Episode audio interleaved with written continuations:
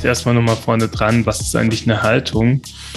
Und ähm, was wir getan haben, ist, äh, wir haben diese Frage nicht äh, top-down beantwortet, sondern wir haben sie insbesondere auch in unsere aktuelle Lern- und Handlungsgemeinschaft hineingetragen. Ja, auf der einen Seite kam sehr klar zum Ausdruck, dass das natürlich was mit Werten und Grundeinnahmen und Glaubenssätzen zu tun hat, positiven wie negativen.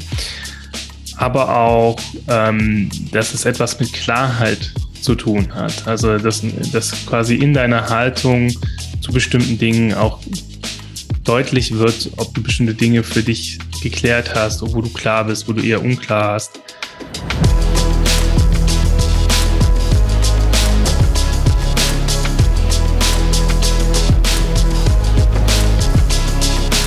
Wenn ihr mehr über das Konzept der gemeinschaftsbasierten Gründung erfahren möchtet, werdet ihr am besten Teil unserer Mycelium Podcast Gemeinschaft.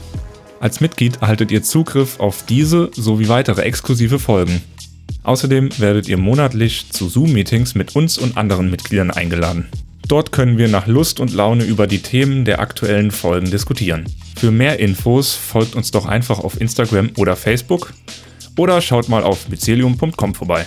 Wir hören uns.